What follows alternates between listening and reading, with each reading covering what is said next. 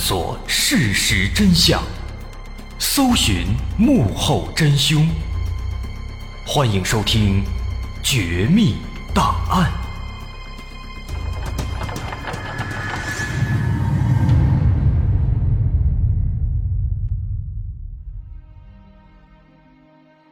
还原事实，探索真相。欢迎来到今天的《绝密档案》，我是大碗。很多人可能都幻想过这样的问题：在这个世界上呢，也许有一个跟自己长得一模一样，甚至性格喜好都一模一样的人。当遇到困难的时候，他是否也会做出跟自己一样的选择？当遇到惊喜时，他是否也会做出跟自己一样的反应？世界那么大。世上人那么多，也许真的就有一个这样的人，但是他却过着跟我们截然不同的生活。而如果有一天你们两个还能在街上相遇，那又会是一种怎样的体验呢？这好像是一个非常浪漫的问题，但它确实发生过。比如说，曾经有一位英国摄影师花了十二年时间拍了上百万张照片。在经过一张张的对比之后，发现了很多生活在不同国家、不同家庭的人，他们的长相却非常相似，但他们相互之间不认识，也没有任何血缘关系。这一发现证实了撞脸是的确存在的。但如果我们说，不仅仅是撞脸，在撞脸的同时，连我们的性格喜好都一模一样。甚至身上的每一个细节，连发型、发质都一模一样。这种事情看起来好像不太可能，但实际上它却实实在在的发生了。在上世纪八十年代的美国，就曾发生过这样一个曲折离奇的真实的故事：有一个年轻男孩去学校报道，却发现有一个跟自己长得一模一样的同学。本以为这只是一起简单的撞脸事件，可是当人们揭开事情表面的面纱之后，一个可怕的惊天的阴谋却缓缓浮出了水面，而事情的真相也让所有人感到脊背发凉。这件事儿要从一场史上最热情的开学报道开始说起。一九八零年八月，美国很多大学都陆续开学了。沙利文县的社区学院就是其中一个。这个学校位于美国的卡茨奇尔山上，是一个普通的学校。在距离学校十几公里外的一条乡间小路上，一辆十分破旧的红色沃尔沃轿车正在疾驰，车里只有一个男子，这个人就是匆忙赶往学校报道的十九岁男孩罗伯特·沙弗兰。罗伯特是被领养的孩子。因为父母工作忙，也并不是那么的关心他，所以此时他只能一个人来学校报道了。在半个多小时以后，罗伯特顺利抵达学校，他怀着紧张而激动的心情，提着大包小包的行李，踏进了陌生的校园。然而，他绝对不会想到，接下来发生的事情将会彻底改变他的一生。在进入学校以后。罗伯特奇怪地发现，学校里的所有同学好像都非常非常的热情，几乎每一个见到他的人都会主动的跟他打招呼。如果是男同学，会跑过来跟他握手或者击掌；有一些女同学呢更加奔放，甚至会直接上来亲一口。那除了肢体动作以外啊，在语言交流上也是极其的友好。同学们看见他。就像看见老朋友一样，会问他：“哎，这个夏天过得怎么样啊？爸爸妈妈身体还好吗？最近开不开心啊？等等等等这样的问题，甚至还会有人问他：哎，刚刚开始交往的女朋友现在怎么样了？这些问题啊，让罗伯特感到非常疑惑，因为自己跟女朋友才刚刚在一起不到一周，连爸爸妈妈都还不知道呢。这些素未谋面的同学，他们是怎么知道的呢？面对如此热情的同学们，罗伯特下意识地观察了一下其他的大一新生，却发现这些新生的身边，除了帮忙拿行李的父母之外，没有一个人跟他们打招呼，所以此时他自己也搞不清为什么只有自己才会受到如此高规格的接待呢？其实这个时候啊，罗伯特的心里并没有很开心，因为他本身是一个比较安静的人，不喜欢抛头露面，也不喜欢非常高调，所以刚才的经历让他有点不适应。此时他只想尽快找到自己的寝室，先冷静一下。然而就在这个时候，他刚刚走进寝室大楼，就听见身后有一个同学在打招呼，说：“欢迎回来，艾迪。”罗伯特好奇地转过身来看，发现整个楼道里只有他们俩。很显然，这个打招呼是对自己说的。罗伯特一头雾水，他跟对方说：“说自己只是一名刚刚入学的新生，不知道对方在说什么，而且自己呢也不叫艾迪，叫罗伯特。”但对面这个同学在听了之后啊，还以为罗伯特在开玩笑呢，不仅没当真，还夸赞罗伯特，跟他说。哎呀，艾迪，你真是一个有趣的人。说完之后，扭头走了。带着一肚子疑惑，罗伯特找到了自己的寝室，但收拾完行李没一会儿，又听到有人敲门。打开门之后，双方四目相对，接着门外这个男同学在原地愣了足足有半分钟，盯着他看了半天。之后，门外的这个同学先是问罗伯特。说你的生日是不是七月十二号啊？罗伯特回答说是。接着他又问说你是不是被领养的呀？罗伯特也点头表示肯定。最后呢，对方十分激动地对他说：“哎呀，你可能有一个孪生兄弟，而且他也是被领养的。”听到这句话呀，罗伯特是满脑子问号，心想怎么回事啊？这学校合着新入学还赠送一个孪生兄弟呢，那自己之前怎么不知道呢？这所谓的孪生兄弟又是怎么回事呢？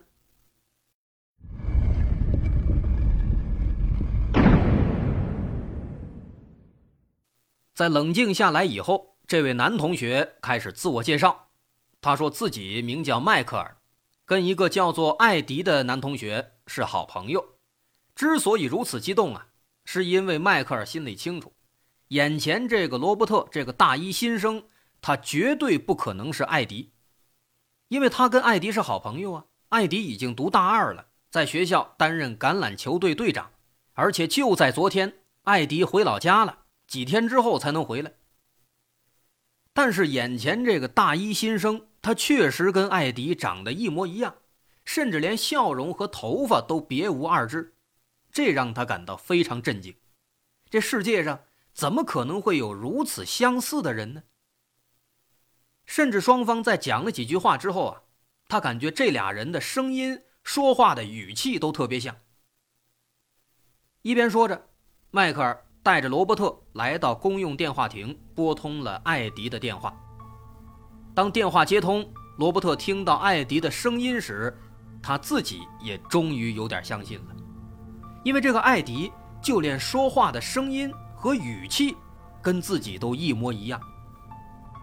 到这个时候，罗伯特这才恍然大悟，怪不得好多人好像都认识自己呢。看来啊，他们都认错了，自己是罗伯特，不是艾迪。那为了搞清真相，罗伯特在迈克尔的建议下，就立刻开车前往位于长岛的艾迪的住处。他们一路上超速行驶，在晚上十一点左右，终于抵达了目的地。在门前犹豫了半天，罗伯特终于敲开了艾迪家的房门。而当房门打开之后，看到对方，他甚至以为自己面前放了一面镜子，因为眼前这个人跟自己简直就是一个模子里刻出来的。两人的头发都是棕色的卷发。肤色都是健康的古铜色，眼睛都是棕色的，就连笑起来都是一样的表情，而且两人的反应也是一模一样。艾迪向左扭头，罗伯特也向左扭头；艾迪吐舌头，罗伯特也吐舌头。这俩人的动作呀，就像是在照镜子。所以此时双方心里都十分肯定，毫无疑问啊，对方。肯定跟自己是孪生兄弟，这俩人肯定是一对双胞胎。毕竟他们都是被领养的，很可能当年因为操作不当被分开了。那么此时距离他们上一次见面就已经有十九年的时间了，因为他们都是十九岁嘛。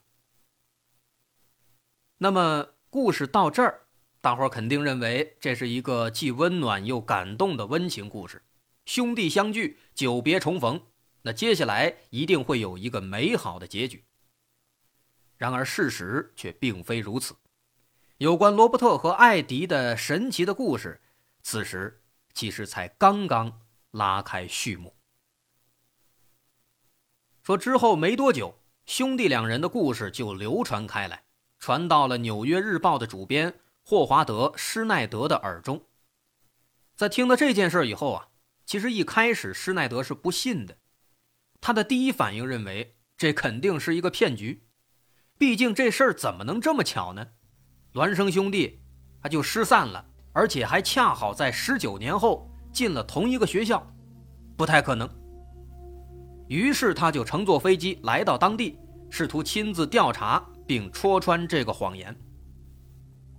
但是啊，当他真的看到了罗伯特和艾迪之后，亲眼看到这俩男的好像是一个模子刻出来的，在这个时候，施耐德才终于相信了这一切。于是他立刻把两兄弟的故事发在了《纽约日报》上。由此，无数的人为他们的再次相逢感到激动，在这其中，就包括一位名叫艾伦的年轻女孩。当时，这个艾伦。他看到报纸上罗伯特和艾迪的照片的时候啊，他同样非常非常激动。为什么呢？他激动啊，倒不是因为替这哥俩高兴，而是因为照片上的这两兄弟跟自己的一个大学同学叫大卫，长得非常像。在这个女孩艾伦看来，照片里的这俩男的不仅脸型跟自己那个同学大卫非常像，就连举手的动作。甚至就连他们那个又大又厚的手掌，都非常非常像。于是第二天上学的时候，这个艾伦他就激动地把这报纸拿给大卫看。只见上面这标题写着：“长岛新海德公园的艾迪·加兰和纽约斯卡斯戴尔的罗伯特·沙弗兰再次聚首，孪生兄弟十九年后再次相聚。”再看这报道上这俩人的照片呢，哎，简直跟自己长得是一模一样啊！最后再看这生日，都是七月十二号。这个时候啊，大卫已经激动的说不出话来了，他连忙拿着报纸逃课回到家里，向母亲宣布了这条重大新闻。接着，他立刻拨打了《纽约日报》的电话，并且联系上了艾迪的母亲。于是几天之后，大卫、艾迪、罗伯特这三个男孩齐聚在了艾迪的家中。在这里，大卫看到了两个和自己长得完全一样的人，他们正是罗伯特和艾迪。而尽管这三个人是第一次正式见面，还没有介绍自己，但他们彼此之间似乎并没有任何的生疏感。三个人开心的像孩子一样，相互抱着在地上打滚，就好像他们真的是从小玩到大的兄弟。现在好了，原本的故事里只有罗伯特和艾迪两个人，而事实证明还有更精彩的。这并不是一对双胞胎，而是三胞胎，而大卫就是三胞胎中的一员。命运的安排啊！总是如此的精彩，而现实的戏剧性，也当然可以超越电影。就这样，这三兄弟在阔别十九年后终于重逢了，而他们的故事也迅速轰动了整个美国。无数的记者们热情地涌向了三兄弟，而在无数的采访中，人们也惊奇地发现，虽然三兄弟成长于不同的环境、不同的家庭。但却有着惊人的相似之处。不过很快又会有人发现，这些相似之处啊，他们相似的，好像又有点微妙，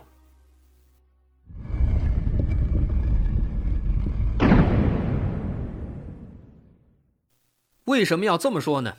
咱们先来看看这三兄弟他们身上的相似之处。当时在他们三个人重逢之前，罗伯特的父亲，准确说是他的养父，刚刚给他买了一辆全新的水星卡普里轿车，而这辆车立刻成为了三兄弟最喜欢讨论的话题。这是第一个相似之处。当然了，他们毕竟都是男人，男人嘛，有谁不喜欢车呢？这也可以理解。不过随着交流的深入啊。三兄弟身上有更多的不可思议的相似之处，逐渐的显现出来，而这些就不太可能是巧合了。比如，首先在食物方面，他们都喜欢吃中餐，不喜欢吃薯条啊、汉堡之类的油炸的食品，而且他们都喜欢抽万宝路牌的香烟。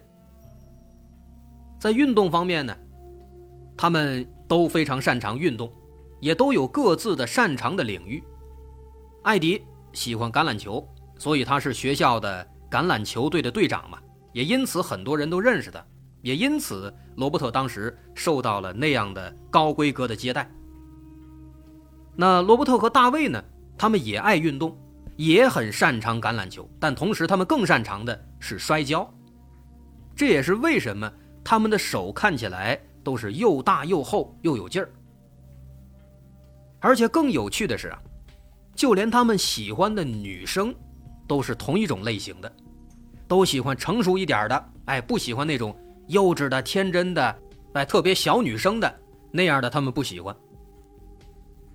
因此，这种种的相似之处，也无时无刻都在证明着，这三个人的确是阔别已久的孪生三胞胎。